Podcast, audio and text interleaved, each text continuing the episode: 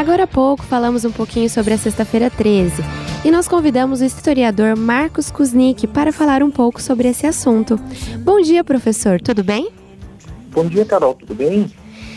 Tudo certo. Professor, conta pra gente, qual é a origem da Sexta-feira 13? Então, a Sexta-feira 13, ela, ela entra na cultura popular, assim, talvez principalmente a partir da virada do século XX. É, teve um, um, autor americano chamado Thomas Lawson, que escreveu um romance, ele próprio era bastante supersticioso, é, investidor nas bolsas de valores, e ele escreveu um romance de um, um corretor inescrupuloso que tira proveito da, dessa superstição para criar pânico em Wall Street na sexta-feira 13. Porém, é, a formação, né, a, a, a criação desse mito da sexta-feira 13, ela junta dois fatores principais. Um deles é o que a gente chama de triscaidecafobia, que é o medo irracional do incomum do número 13, com ah, o, a sexta-feira, que também é considerado, era considerado principalmente na Idade Média por alguns na Europa, como não sendo um dia de, muita, eh, de, de muitos bons auspícios. Né? Então acaba juntando isso. Tanto que até, inclusive, existe uma síndrome chamada friga, trisca que é o medo da sexta-feira 13. Entendi, professor. Sobre essa origem, esse porquê da superstição, existe algo concreto que possa ser usado como motivo para realmente nos preocuparmos com essa data?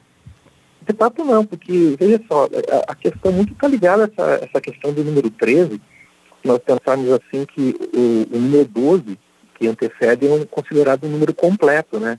Os 12 meses, meses do ano, as 12 tribos de Israel, os doze apóstolos de Jesus, as doze constelações do Zodíaco, doze deuses do Olimpo, etc., já o 13 é considerado alguma coisa fora uhum. de lugar, algo assim irregular, é, considerado sinal de infortúnio. Nos Estados Unidos, por exemplo, existem, isso eu já vi inclusive no Brasil, de prédios que não tem o 13 terceiro andar, pula do 12 segundo para o 14 quarto.